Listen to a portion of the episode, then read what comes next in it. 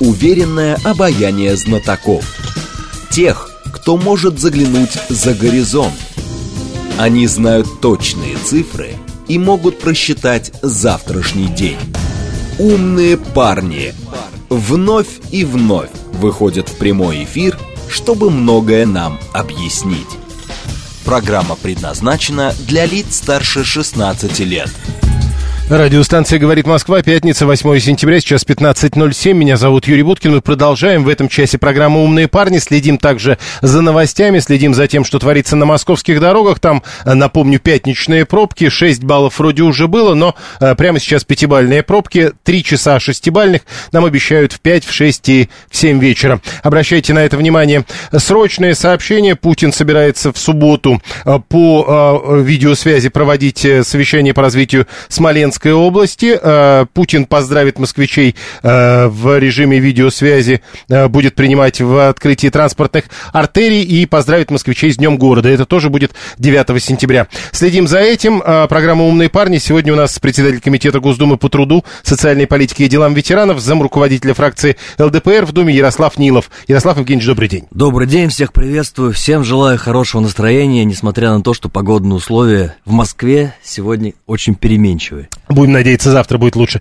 СМС-портал для ваших сообщений. Телеграм. Можно звонить по телефону 7373948. Первая тема. А, глава Минэкономразвития, а, это точно имеет отношение к социальной политике, назвал, что а, а, у нас же низкий уровень безработицы.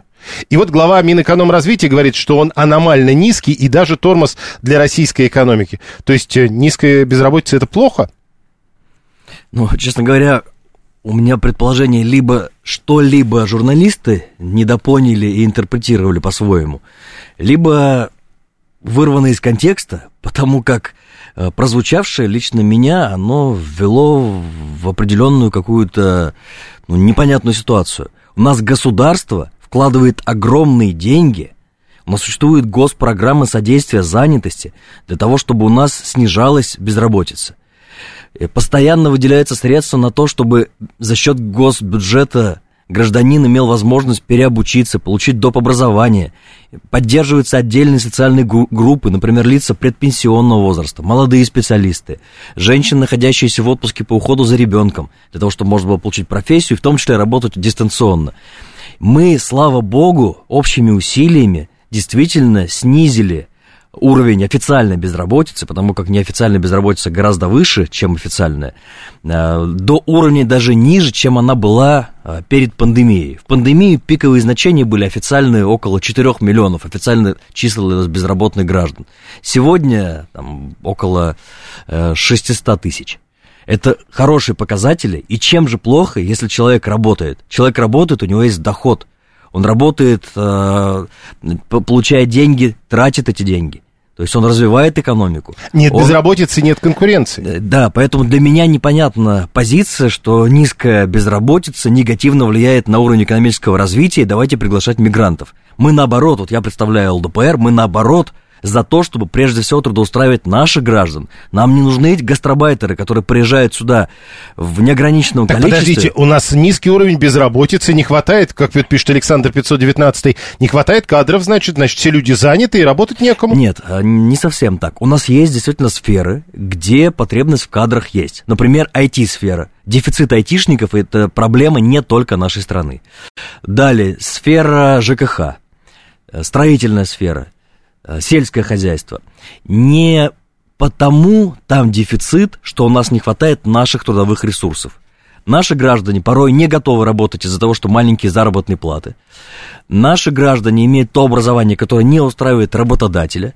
А это десинхронизация при подготовке соответствующего специалиста. Вы понимаете, у нас банально сварщиков не хватает, потому что в свое время огромное количество среднеспециальных учебных заведений позакрывали. Зато получили огромное количество специалистов с дипломами о высшем образовании, экономисты, социологи, политологи, а на рынке труда они не востребованы.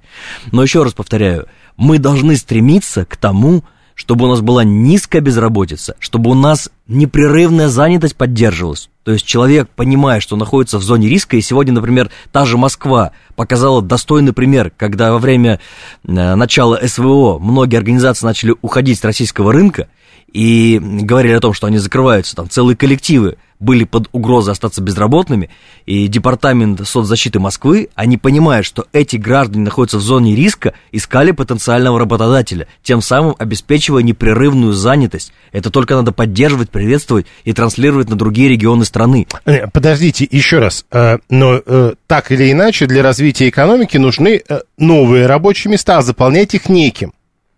Почему неким? У нас, еще раз повторяю, у нас... Все как, заняты, безработицы нет. нет. У нас официально есть официальная безработица. Неофициально она в разы выше. Плюс у нас э, каждый год выпускается огромное количество новых специалистов, молодых специалистов, э, с среднего специального э, уровня, с высшим образованием.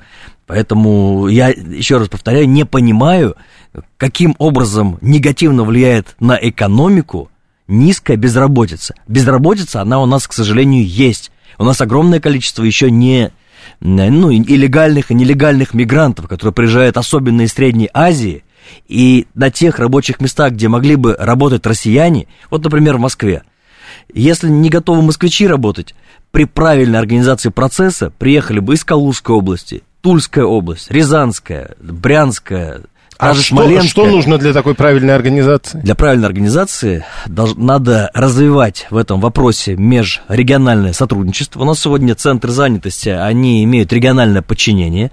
И э, я выступал уже с таким предложением.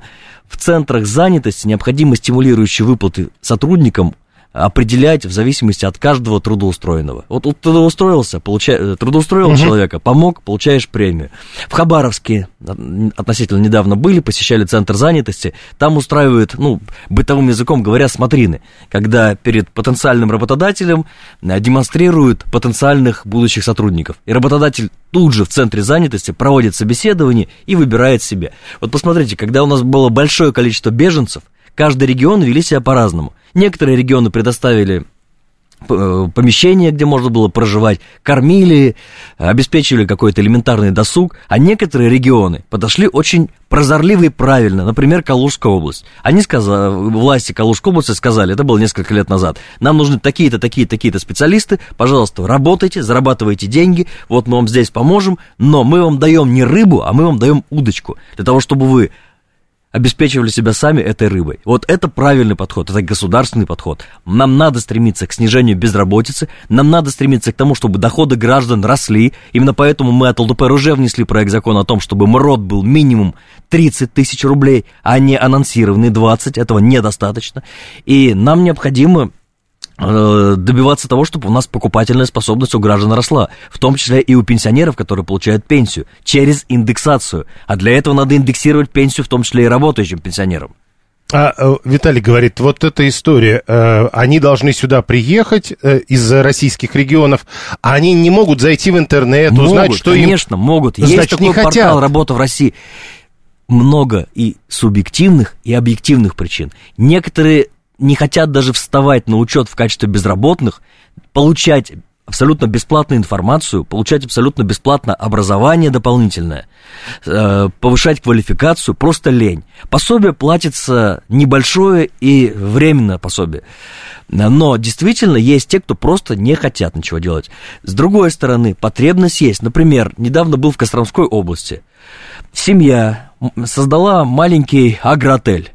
Они говорят, мы не можем найти, даже из соседних деревень мы не можем найти нормальных работников, которые бы приходили сюда, ухаживали за садом, за территорией, работали на кухне поварами и так далее. Поэтому, говорит, когда мы слышим, что нет работы, мы удивляемся, приезжайте работать к нам. И таких доводов я слышал достаточно много в разных регионах. Но есть регионы, есть, точнее, удаленные районы, удаленные муниципальные образования, где действительно работы никакой нет. Но сегодня очень много возможностей, которые предоставляет интернет, работать дистанционно. Посмотрите, какой спрос, например, э, на получение э, такой, э, такой специальности, как менеджер по работе с маркетплейсами. Инстаграм ну, меньше стал использоваться. Инстаграм это запрещенный. Я и говорю, да. да, исходя из того, что он запрещен. И многие наши, особенно молодые люди, которые раньше продавали товары э, на страницах Инстаграма, они ушли на маркетплейсы. А для того, чтобы работать с маркетплейсами, надо получить соответствующие навыки. И сегодня центры занятости это позволяют делать.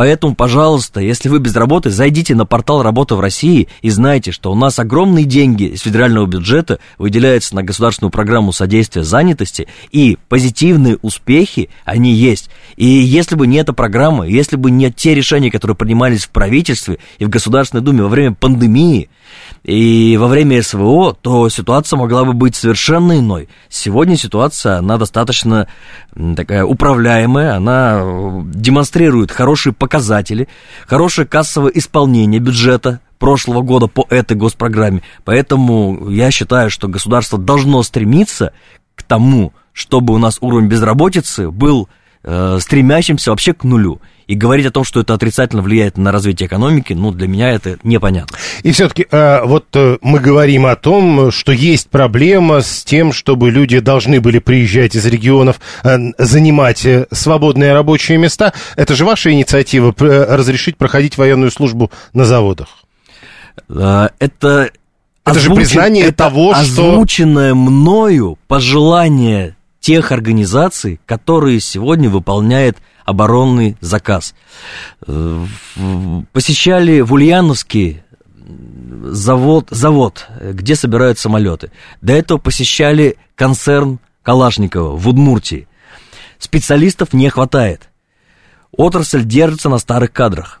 Из других сфер приглашают специалистов, их переучивают, потому как сегодня, ну, работа в три смены, без выходных, заказ серьезный, а подготовленных специалистов нет. Но если специалиста нет в конкретном регионе, его можно пригласить из другого региона. Для этого строят общежитие, выделяют социальное жилье, решают бытовые социальные вопросы. И там же на этой встрече было озвучено, почему бы не дать возможность при выборе гражданином прохождения не военной службы, а альтернативной гражданской службы, как сегодня э, это законом разрешено, дать возможность работать на оборонных предприятиях. И конкретный пример. Если у человека среднеспециальное образование, его призывают в армию, а он нужен сегодня на оборонном предприятии, он сварщик, он слесарь, он нужен здесь для выпуска э, продукции, которая требуется на фронте. Вот о чем идет речь. То есть мы предложили дать право прохождения альтернативной гражданской службы на оборонных предприятиях для хотя бы отдельной категории граждан. То есть эти категории граждан... В связи с тем, что есть кадровый дефицит. Вот, э, эти категории граждан по какой-то причине не хотят работать на этих предприятиях, потому что если бы они, э, если это слесарь, если это... Нет, его призывают в армию. Хочет, не хочет, он может быть и хочет, но его призывают в армию в соответствии Я... с законом. А разве а... для этих предприятий не предусмотрена бронь? Нет, смотрите. Человеку исполняется там 19 да, да, да. лет. Он выпускник среднеспециального заведения, получил соответствующую профессию, которая востребована в оборонке.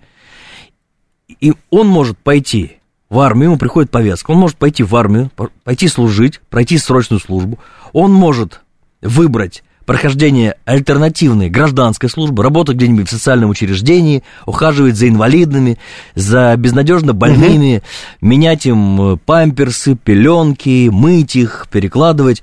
А предлагается еще, это предложение не мое, я его озвучил, со стороны оборонных предприятий, дайте возможность ему пройти гражданскую службу на этих оборонных предприятиях, потому как у предприятия есть потребность, у государства есть потребность выпускаемой продукции, а у человека с этой специальностью есть соответствующий, э, соответствующая возможность угу. выбора. Вот о чем Роман речь. 693 подчеркивает, что срочной службы брони не бывает, но, может быть, как раз э, надо говорить об этом. Может не быть... бронь, это, конечно, речь идет не о броне. Вы, наверное, говорили про отсрочку, имели в виду. Да, да, да. Нет, в данном случае речь идет о том, что можно вместо альтернативной гражданской службы пройти службу на оборонном предприятии, учитывая имеющиеся у тебя практические навыки и соответствующее образование, которое требуется сегодня в этом конкретном предприятии. Вот о чем идет речь. 118 пишет, я в Финляндии работаю уже 10 лет сварщиком. А уровень зарплат э, примерно 205 тысяч рублей в переводе на наши деньги. Вот предоставьте мне такую минимальную зарплату чистую, я тогда поеду и буду помогать своим. Как это можно сделать? Нет, ну, естественно, если сравнивать э, уровень заработной платы в Европе и э, пенсию в Европе, то несопоставимо с, э, несопоставимо с нашей страной. У нас труд обесценен.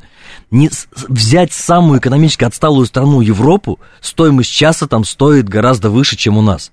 Поэтому, конечно, за 205 тысяч э, найти работу, наверное, можно, но сложно. Это в зависимости еще сварщик какого уровня, с чем умеет работать. Есть же тоже разные э, разные подходы, угу. разные навыки. Э, но вот с чем я на практике сталкивался? Сварщики, которые из Узбекистана раньше к нам приезжали, в связи с тем, что курс национальной валюты упал, уже им ехать невыгодно. И они за те деньги, которые работали в России, они готовы работать у себя, а там у них решены бытовые вопросы. Там у них семья, там у них жилище, ну, жилье их, соответственно, они сюда уже не едут. Поэтому мы должны стремиться к тому, чтобы у нас уровень заработной платы поднимался, то есть поднимался МРОД, и у нас предусмотрено э, увеличение ежегодное заработных плат, в том числе и в некоммерческом секторе, и в коммерческом секторе, но, как неоднократно это подчеркивал э, Верховный суд, не только увеличение э, оклада является индексацией. То есть не сама индексация э, обязательно. Премии, стимулирующие выплаты и так далее тоже рассматриваются в виде инструмента повышения заработка. Но э, Многие организации не меняют размер заработной платы итоговой, который человек на руки получает. Ему вся эта механика, вся бухгалтерия работнику, она его не интересует. Ему главное, сколько он получает. Если он получает 100 тысяч сегодня и 100 тысяч получал 5 лет назад, то это разные 100 тысяч. И, конечно, мы добиваемся того, чтобы зарплата индексировалась хотя бы на уровень фактической инфляции. Хотя и к уровню фактической инфляции лично у меня очень много вопросов. Росстат таким образом все считает, что у нас инфляция вроде как относительно небольшая, а заходишь в магазин, видишь, как цены на продукты или на непродовольственные товары увеличились в разы выше, чем официально объявленная Э, инфляция. То же самое лекарство, то же самое тарифы и так далее. Но ведь есть же что-то, не, что не растет в цене. Да, самолеты, вертолеты, дорогие машины. Не только насколько я понимаю, э, вот плата за жилье не растет такими темпами, как, э, к примеру, растет в... Ну, это 144 пишет инфляция 12%. Он посчитал за 22 год, а индексация пенсии всего 4,8%, правда, на 23 год. Несоизмеримые цифры. То есть это же всегда так ну, много разных цифр. Здесь, понимаете, 22 год у нас особый год. Особая ситуация была в экономике. 1 июля 2022 года была дополнительная индексация, тогда правительство воспользовалось временным исключительным правом, проиндексировали и увеличили да, и роты, прожиточный минимум, да, и проиндексировали пенсии.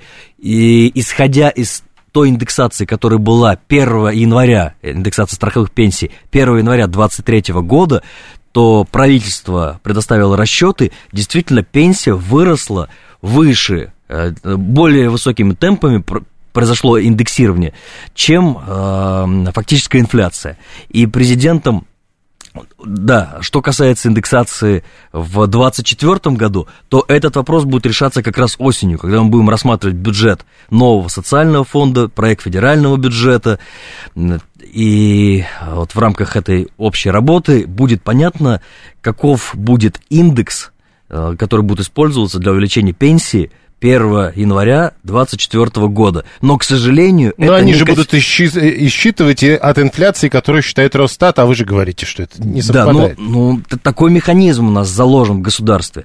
Такой механизм у нас законодательно определен. Я говорю о том, что я критически отношусь к этому механизму, потому как уровень инфляции, э, э уровень инфляции, если смотреть на самолеты, вертолеты, дорогие машины, дорогие дома и на продукты первой необходимости совершенно разные. И в среднем получается, ну, такое очень приемлемое, э, приемлемое значение. Еще э, про, э, про труд тоже. Э, из сегодняшних сообщений. Э, 40% российских курьеров говорят о том, что у них есть высшее или незаконченное высшее образование. Треть всех курьеров с дипломами это выпускники и, и инженерно-технических специальностей, 17% экономисты или финансисты, 10% айтишники. А, вот с вашей точки зрения, с этим надо что-то делать? Это же проблема? Это проблема. А, вот меня удивляет, что 10% айтишники, курьеры. Потому как, еще раз повторяю, сегодня айтишники это востребованная профессия. Причем быть, они работают студенты. Э, незакон- высшие, Но да. это может быть подработка. Дело в том, что сегодня айтишники, они диктуют, исходя из дефицита айтишников, на мировом рынке диктуют свои правила. Они устанавливают минимальную зарплату для себя и понимают, если не будет платить такие деньги российский э, э, работодатель, то им будут платить из-за рубежа, они будут работать дистанционно. И вообще, это, опять же, не мои слова, это выводы, которые были сделаны Международной организацией труда, среди молодежи приветствуется самозанятость, мобильность, гибкость, э, дистанционная или удаленная э, работа. И, кстати, пандемия вот эти плюсы нам дала. Появилась новая гибкая форма занятости, это удаленная занятость и смешанная занятость. Что касается работы курьерами, я э, с сожалением констатирую, что это последствия э, существующих, существующего дисбаланса рынка труда, или даже не последствия, а подтверждение существующего дисбаланса рынка труда. А этот дисбаланс, он вызван чем? Ну, вспомните 90-е годы. 90-е, начало 2000-е, огромное количество вузов, у которых один компьютер, дипломы выдают, ничего ни- никому не преподают, и на рынке огромное количество То есть это специалистов не, не, не востребованных. недооценка э, людей с высшим образованием, а слишком большое количество людей, у которых Это- есть э, такое да, образование. То есть, когда образование человек себе выбирает по принципу вуз находится рядом с домом, или там учился дедушка, или мама сказала, пойдешь туда, это неправильный подход. Профориентация должна быть с детства, и человек должен понимать, а получив это образование, будет ли он востребован на рынке труда. Кроме этого, обращаю внимание еще вот на что. ЕГЭ. С одной стороны, ЕГЭ. Да, мы в ЛДПР выступаем против ЕГЭ, как форма оценки знаний. Но у ЕГЭ есть, с одной стороны, плюс, когда из глубинки умные ребята могут приехать э, и поступить в лучшие вузы, Хотя у меня на практике были студенты из отдельных э, регионов, говорили по русскому языку у них 100 баллов, а в слове молоко они там три ошибки делали. Но э, не об этом сейчас. Вот посмотрите, э, вернувшись, то есть приехав в столицу, например, из глубинки, вернется он обратно? Скорее всего, нет. И как новый специалист, дипломированный, он себя порой переоценивает, у него завышенные ожидания у этого нового специалиста. Например, юрист, он себя оценивает э, и думает, что на рынке труда он стоит, работодатель будет готов ему платить там условно 70 тысяч рублей в Москве. А он, не имея практики, э, не имея достаточных знаний, оценивается работодателем как начинающий специалист, ну, там, 35 тысяч рублей, да, то есть в два раза меньше. И он понимает, мне надо снимать квартиру, либо возвращаться обратно, либо искать новую работу. Ну, и ищет себе новую работу, находит новую работу, там, условно, за 60 тысяч рублей, половина пла- э, уходит на оплату жилья, половину на то, э, чтобы себя обеспечивать. Но, как подготовленный специалист, даже за бюджетные средства он себя растрачивает. То есть это неэффективно вложенные государством деньги в подготовку специалистов. Поэтому у ЕГЭ есть свои плюсы, есть свои и минусы. Поэтому мы выступаем в ЛДПР за систему распределения для отдельных вузов. В частности, у нас потребность огромная в э, медицинских работниках. Врачи, средний медицинский персонал. Считаем, что должны быть специальные льготные места, где э, студенты получают образование бесплатно за счет бюджета с обязательством отработать у себя там три года. Как сегодня работает Смотрите, система в военных вузах? Я понимаю, э, вот э, Вася 481 пишет, я вообще курьером 300 получаю, мне вот это ваше э, высшее образование не надо, я денег в итоге наберу и кафешку какую-нибудь открою. Это Вот личное дело каждого. Мы мор- Есть те, кто получают еще больше, ничего не делая, играя, э, не играя, играя, ну, на, на спекуля... занимаясь спекуляцией, так называемой, купля-продажа акций, да, на какой-нибудь бирже. И такие есть. И не Но это зарабатывают... не было. Я понял, мы должны сделать перерыв. Ярослав Нилов с нами сегодня, председатель комитета Госдумы по труду, социальной политике и делам ветеранов. Прямо сейчас новости, потом реклама, потом продолжим эту беседу. Уверенное обаяние знатоков. Тех, кто может заглянуть за горизонт. Они знают точные цифры и могут просчитать завтрашний день. Умные парни. Продолжаем. Пятница, 8 сентября, 15.36. Меня зовут Юрий Буткин. Наш гость сегодня в программе «Умные парни» Ярослав Нилов, председатель Комитета Госдумы по труду, социальной политике и делам ветеранов, зам руководителя фракции ЛДПР. Это прямой эфир. Вы пишите через смс-портал, через телеграм, либо звоните по телефону. А, срочное сообщение. Путин участвует в эти минуты в церемонии открытия участка трассы М-12 в Нижегородской области. То есть э, до Арзамаса по новой трассе, видимо, уже можно будет к вечеру ехать. Имейте это в виду. А, мы говорили о э, труде в основном в первой части программы. Теперь э, смотрите, в связи с трудом очень много вопросов по поводу подоходного налога. Угу. Последнее время, кстати, были новости. Ваш коллега от КПРФ предлагал налог для богатых граждан. Что вы об этом думаете? Ничего нового он не предложил. Пока коллеги предлагают, мы от ЛДПР уже давно внесли проект закона о введении так называемой прогрессивной шкалы подоходного налога. Причем уже маленький шажок несколько лет назад для того, чтобы отойти от плоской шкалы, а плоская шкала 13% подоходный налог у нас был много лет, с начала 2000-х, мы ввели 15% подоходного налога для тех, кто получает в год более 5 миллионов. Эти деньги, они имеют э, ценное значение. Они идут в специальный фонд, который потом э, распределяет на, и выделяет эти средства для лечения, прежде всего, дорогостоящих орфанных заболеваний. Что касается прогрессивного налога, его надо возвращать, он у нас был. Вводили плоскую шкалу в 2000-х для того, чтобы экономику вытащить из тени, сузить э, или зау, заузить серую и черную э, зону занятости. Хотя эта проблема сохраняется, но не в тех объемах, в которых раньше. И это проблема не только нашей страны. Но у нас уже совершенно другие механизмы есть, другая, другие меры ответственности есть, поэтому надо возвращать прогрессивную шкалу налогообложения. Но прогрессивная шкала – это не только повышение ставки для тех, кто получает много, но это снижение ставки для тех, кто получает мало. Мы считаем, что для отдельной категории работников необходимо ставку устанавливать ноль. Вот посмотрите, сегодня у нас на уровне МРОД получают 4 миллиона наших граждан. В основном это работники бюджетной сферы. Это учителя, это э, медперсонал, социальные работники. И когда у них еще удерживается 13%, на руки они получают меньше прожиточного минимума. И, и звучит просто, ну, возмутительно. И эти деньги говорят вам, подождите, и эти деньги, говорят вам, составляют бюджеты э, э, субъектов. Это же местные налоги. Вы имеете в виду НДФЛ? Конечно. Да, но при этом мы говорим, что давайте мы введем прогрессивную шкалу, при которой будем снижать ставки для одной категории работников и увеличивать для другой категории. Да, но вам говорят в ответ, вы снизите ставку у учителей где-нибудь в далеком районе и поднимете ставку москвича, у которого много денег. Да, я понимаю, о чем вы говорите. Для этого необходимо комплексно подойти к этому вопросу. И если будут серьезные выпадающие доходы у регионов, конечно, этим регионам надо помогать. Конечно, уровень заработных плат совершенно разный. В том числе и этот уровень продиктован климатическими условиями. Вот я только вернулся из Ненецкого автономного округа, город Наринмар. Это крайний, район крайнего севера. Конечно, там минимальная зарплата. Там, во-первых, районный коэффициент используется. Там другие заработные платы. Когда человек из э, средней полосы слышит, какая там зарплата у рядового специалиста, ему кажется, это заоблачные деньги. У него зарплата получается на севере раза там в три выше, чем... Там цены другие. Там, а, цены другие. Там жизнь другая там все другое.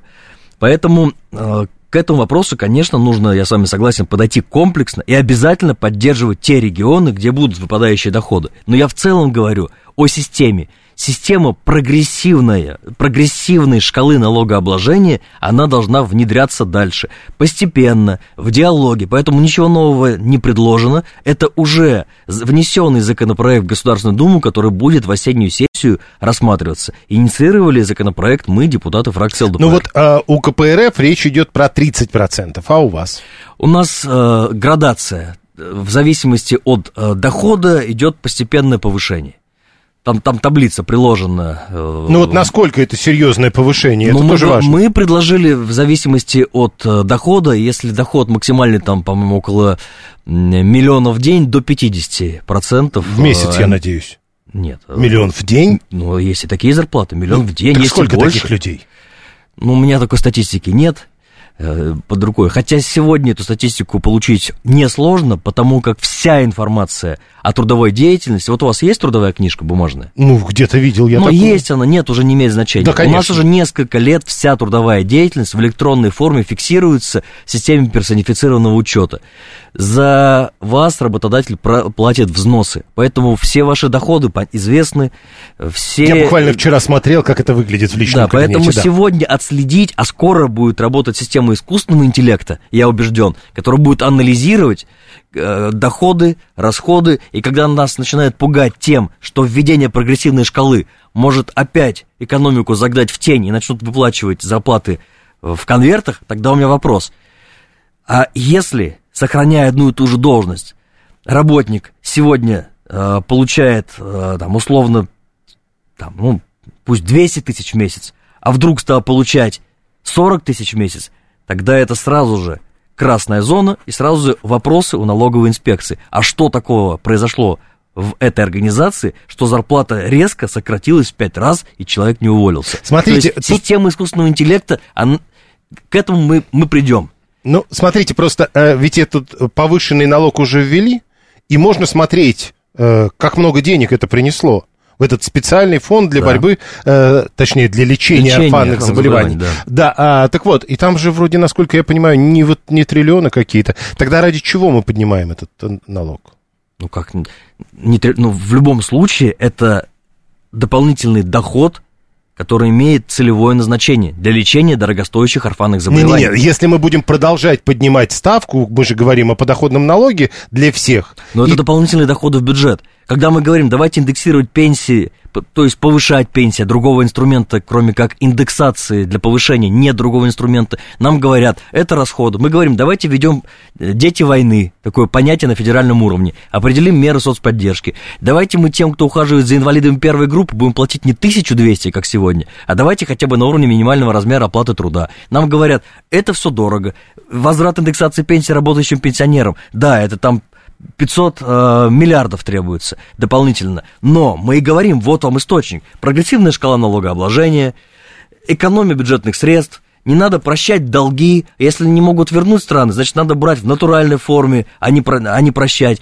Не нужно э, Да, проводить но, э, сомнительные подождите, мероприятия. но до, И- этого, но до этого вы говорили о том, что надо будет отменить подоходный налог у людей, которые мало получают, и там ведь наверняка суммы э, выпадающие будут больше, чем те суммы, которые... Это нужно считать. Здесь надо, конечно, посмотреть, какое количество, э, какое количество граждан э, будет пользоваться ставкой ноль. Я вам сказал, что на сегодняшний день на уровне МРОТ у нас получает порядка 4 миллионов. При увеличении МРОТа со следующего года э, до 20 тысяч рублей количество людей, конечно, работников, конечно, увеличится. Прогнозная цифра около 5 миллионов будет. Ну, давайте мы постепенно начнем что-то делать. Давайте ставку снижать. Пусть не ноль сразу. Давайте с 13 снизим там до 6,5. Ну, надо пробовать. Здесь надо искать ту экономическую модель, ту налоговую модель, которая бы позволила а поддержать людей. просчитать это вот заранее. Ну, можно просчитать, это и нужно делать. Если Хорошо. будет принято принципиальное политическое решение, то все быстро просчитывается. У Минфина все цифры есть, у налоговой все цифры есть. Э, Ведь было принято президентом принципиальное решение и озвучено им в, послании э, Федеральному собранию, и подняли мы до 15% подоходный налог для отдельной категории э, работников, у кого доходы выше 5 миллионов в год. Вот тоже вопрос. Мы тут голосовали на днях, и выяснилось, что э, с точки зрения граждан, ну, то есть вот нашей аудитории, богатыми считаются люди, у которых э, доход э, от миллиона рублей. Но ведь э, э, А, налог... миллион рублей в, в месяц. А, в месяц. Да, а, но ведь э, при расчете вот этого повышенного налога э, с 13 до 15 богатыми считаются э, люди, у Здесь которых там вопрос 400-500. Не, здесь вопрос не, не деление людей на богатых и небогатых. Здесь вопрос э, предельной, предельного размера дохода, после которого увеличивается ставка на 2 пункта. То есть до 5 миллионов используется ставка 13%, после 5 миллионов ставка 15%. Так вот, насколько это справедливо? Э, В обществе эти люди даже еще богатыми не считаются, а налог уже увеличивается. Такое решение было принято. Понял. Может, оно не рассматривалось mm. через призму деления на богатых и небогатых рассматривал с точки зрения получения дохода. Если у человека доход годовой 5 миллионов рублей, если ниже 5, 13%, а любая сумма выше 5 облагается по ставке уже 15%. Это не значит, что этот человек богатый или небогатый. Это не обсуждалось э, в таком формате. Обсуждались доходы граждан, и это было решение президента, он это озвучил, и Государственная Дума эти законодательные изменения тогда поддержал единогласно. Хорошо. Э, Социальный фонд России перестал, как пишут, публиковать данные из реестра инвалидов. С помощью этих данных СМИ рассчитывали э, количество новых инвалидов, которые получили ранения в ходе специальной военной операции. То есть, видимо, эту проблему решили, СМИ не посчитают. Но э, проблемы у инвалидов могут быть от того, что теперь эти данные не публичны? Нет, я думаю, что это убрали, да, надо, конечно, все проверить, Потому что в прессе очень часто разные интерпретации, разные домыслы. Если брать общую статистику, у нас, к сожалению, растет количество а, детской инвалидности – это в том числе и последствия образа жизни, и родителей, и врожденные заболевания различные, и экология, и медицинские манипуляции, и все остальное. И, естественным путем у нас э, возрастная инвалид, инвалидность снижается, да, но люди, к сожалению, угу. уходят из жизни, старшее поколение. Что касается специальной военной операции, конечно, у нас очень много людей, кто получает э, статус инвалида, это есть э, вследствие военной травмы, и не только вследствие военной травмы. Э, первично, э, первично, если это военнослужащие, то им эта инвалидность э, определяется. Все те, кто получают военную травму, они получают статус инвалида боевых действий с соответствующими мерами социальной поддержки. Есть те, кто уходит со службы и дальше уже ими занимаются оказанием им необходимой помощи, необходимых реабилитационных процедур. Там для каждого инвалида прописывается Нет, индивидуальная а, программа понятно, реабилитации. Но вот обычные инвалиды, а у них не будет проблем от того, что это... теперь нет, это, это не, ну, не связанные вещи. Причем то, что там на сайте есть или на сайте, на сайте нет. У нас же все регулируется законом. У нас есть действующий закон о мерах социальной поддержки инвалидов. Соответственно, у нас для каждого инвалида, во-первых, Э, проходит э, гражданин, у кого есть соответствующее заболевание, проходит э, процедуру в соответствующем органе, медико-социальную экспертизу. Определяется ему инвалидность. Определяется индивидуальная программа реабилитации, в том числе, если требуется протезирование. Теперь, если военная травма, там, по линии ведомства Минобороны, свои лечебные заведения, там первичная, вторичное протезирование проходит. То есть одни за счет других так не будет? Нет, в это, этот вопрос сейчас на особом контроле и Государственной Думы, и правительства. Недавно вице-премьер Голикова проводила совещание по этому вопросу. Плюс появился фонд «Защитники Отечества», Э, который имеет возможность получать внебюджетное финансирование, и есть такие инвалиды, которые вследствие военной травмы стали инвалидами, у них э, есть определенные запросы на те технические средства реабилитации, которые не входят в утвержденный перечень. И за государственный счет им приобрести невозможно. А фонд коллегиальным решением – такие покупки сможет делать и уже делает. Поэтому этот вопрос э, на особом контроле. Если есть факты, я пользуюсь случаем, обращаюсь ко всем, пожалуйста, обращайтесь к нам в Комитет в Государственную Думу. Мы все факты проверяем.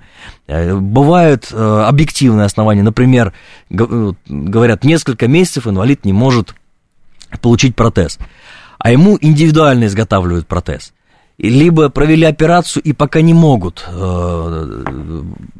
подготовить соответствующие протезы, исходя из э, последствий операции. Здесь надо в каждом конкретном случае разбираться, но то, что статистику не опубликовали на сайте, это не значит, что инвалиды остались без помощи. Нет. Э, теперь... Законы никто не отменял. И наоборот, внимание самое пристальное. Про новый закон. А, вот смотрите, я вам зачитываю сообщение, э, вот оно так сформулировано. Вступил в силу новый закон о регулировании перевозок легковыми такси. Новый закон сделает поездки еще безопаснее. Теперь у служб заказа такси будет больше ответственности за водителей перед пассажирами. Э, это все красиво вот так упаковано, но на самом деле, с вашей точки зрения, этот закон о такси действительно сделает систему эту безопаснее? Но э, действительно с 1 сентября поправки вступили. Поправки выстраданные. Много лет Государственная Дума занималась подготовкой итогового решения. Э, отрасль ну, все лето било тревогу, говоря о том, что они не справятся, будет социальная напряженность, которая потом э, приведет к тому, что поднимется стоимость такси, либо не смогут многие работать, потому там вопросы прохождения медосмотров, вопросы прохождения техосмотров, вопросы распределения заказов. Ведь для тех же агрегаторов теперь э, серьезная ответственность, по-моему, полмиллиона ответственность э, за передачу информации лицам, которые не имеют права заниматься предоставлением соответствующих услуг. И все это отдано на откуп регионам. Кстати, как показали исследования, анализ, анализ абсолютное большинство в такси сегодня работают именно самозанятые граждане. Хотя режим самозанятых, это, во-первых, временный налоговый режим, и когда мы его в Государственной Думе принимали, он явно готовился не для таксистов. Он готовился для репетиторов, нянечек, уборщики, сторожа, консьержи и так далее. Но такси очень, э, таксисты очень так э, динамично смогли адаптироваться в новых налоговых реалиях и стали этот режим использовать. При этом вы понимаете, что работа таксиста, она сопряжена с определенной дополнительной ответственностью. Надо соблюдать режим э, труда, режим отдыха.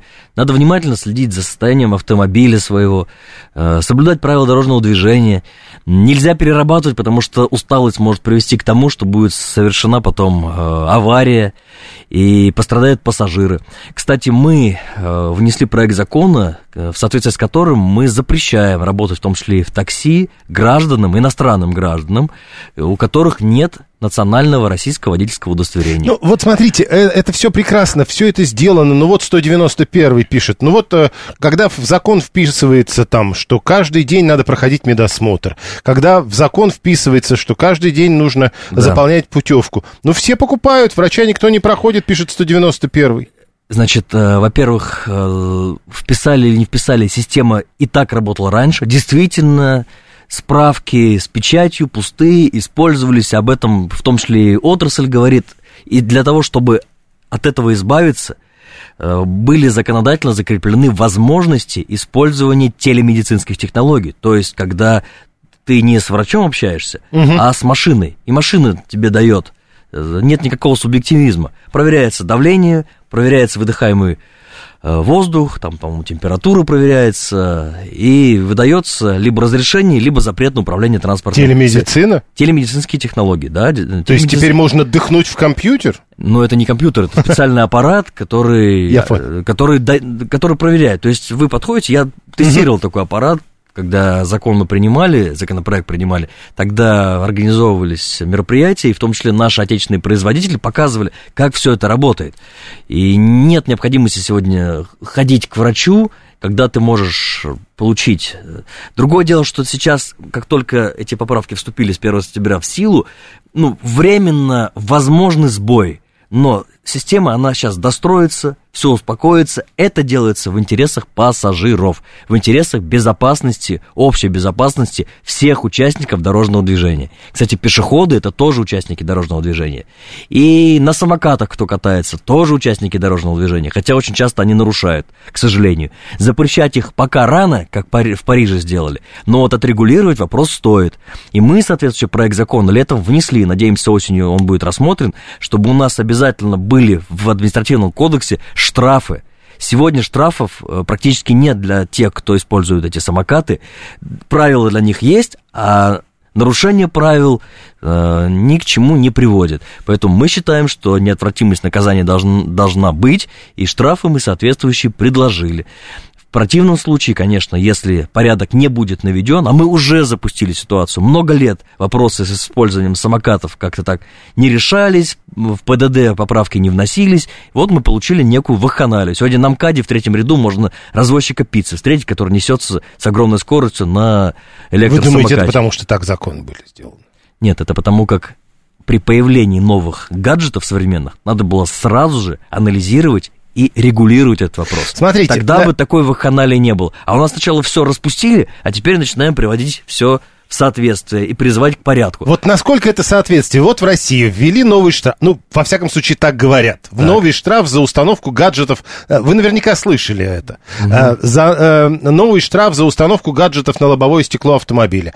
И э, как только журналисты начали об этом писать, выяснилось, что, в общем, много вопросов. Да, вопросы есть. Я соответствующий запрос в ГАИ Э, на МВД направил. Ответ, когда э, придет, обязательно будет опубличен. На самом деле, э, этот вопрос не первый раз поднимается. Несколько лет назад он уже активно обсуждался. Действительно, за использование любых средств, приборов, там игрушки кто-то детские вешает, которые мешают обзору водителю, за это предусмотрен штраф. Но на практике я не встречал, чтобы кого-то привлекли, тем более штраф 500 рублей. Соответственно, но, учитывая то, что опять разные интерпретации, разные трактовки, разные домыслы, вот чтобы этого не было, должны быть четкие ясные разъяснения. Я считаю, что регистраторы надо только приветствовать, если видеорегистратор есть в машине. Во-первых, он тебя спасает от любых автоподставщиков, он тебе обеспечивает безопасность в том случае, если ты стал участником ДТП, где тебя спровоцировали, или ты невиновен, и доказать свою невиновность. Не дай бог ты сбил кого-то, животное или пешехода, не, переходившего в неположенном месте. Э, также спасает при общении с сотрудниками дорожно-патрульной службы. Ты можешь доказать, что ты не выезжал на встречную полосу, когда тебя в этом пытаются обвинить. Но, видите, а, а запретили все? Нет, не, не, запрета прямого нет. Сказано, что нельзя использовать там предметы, Там сказано меш... исключение зеркала заднего вида, стеклоочистители и нагревательные элементы. Где здесь? Да, но еще, еще, еще раз повторяю, что на практике за много лет существования этого запрета, этот запрет уже он не сегодня введен, э, я не слышу, чтобы кого-то штрафовали за видеорегистратор. Говорят, теперь за это может быть запрет эксплуатации, а Нет. а это уже совсем Нет, другая это история. не входит в перечень э, тех нарушений. Эксплуатация может быть запрещена, если у вас не работает нормально рулевая система, тормозная система. Вот за это может э, быть э, остановлена возможность э, эксплуатировать. Вам должны ответить в течение месяца. Да, и мы обязательно это опубликуем моментально. Э, попрошу вас надеть наушники 7373948. Слушаем вас. Здравствуйте. Да, здравствуйте. У меня только один вопрос. Почему за все, которые законы вы принимаете, платим обычные люди мы? Вот, допустим, такси у меня стоило 400 рублей, теперь 900. Там, вот эти законы не работают, но вы их, ну, как бы подтверждаете. Для чего этот закон, если он не работает? Это типа как послабление людям. А почему вот, стоит тогда, если не работает? Ну, в смысле, ну, если приняли, приняли закон, есть такой... Вы сказали, закон, было 400, стало 900. Если не работает, откуда тогда рост цен? Нет, так я говорю, зачем эти... Да я не про это, не про регистратор. Я имею в виду вот там говорили до этого. А, в общем, а короче, а все равно, мы, все равно мы заплатим. А как, нет, а давайте уточним. Когда стоимость такси увеличилась в два раза? Если вы говорите, 400 рублей стоило три года назад, а сейчас 900, это одна история. А если вчера 400, сегодня 900, это другая история. Поэтому вы уточните, как, когда такая разница появилась? 7373948. Слушаем вас. Здравствуйте. Добрый день, Сергей Алексеевич. Такой вопрос. Как вы оцените эффективность социальной политики – в области демографии и здоровья нации? И какие видите главные проблемы по этим направлениям? Спасибо. Мы находимся в демографической яме. Э, проблемы э, действительно существуют. Прошлый год отрицательный прирост, практически минус миллион. Позапрошлый год отрицательный прирост, практически минус миллион. Это и ковид, и сокращение рождаемости, сокращение продолжительности жизни в отдельных регионах. Э, и несмотря на принимаемые государством меры, достаточно много принимается мер, все равно у нас проблемы есть. Конечно, СВО тоже свою лепту внесет э, в этот процесс. Что необходимо делать? Необходимо больше средств а, вкладывать для поддержки многодетных семей, надо вводить материнский капитал на третьего и последующих детей в регионах, где плохая демографическая ситуация, это практически все регионы, приглашать этнические... Последние секунды эфира. Читайте книжку Жириновского «Рожать». Там все написано, что Ярослав нужно Нилов, сделать. председатель Комитета Государственной Думы по труду, социальной политике и делам ветеранов. Благодарю вас. Спасибо. А я вас благодарю. Всем всего доброго и хорошего настроения.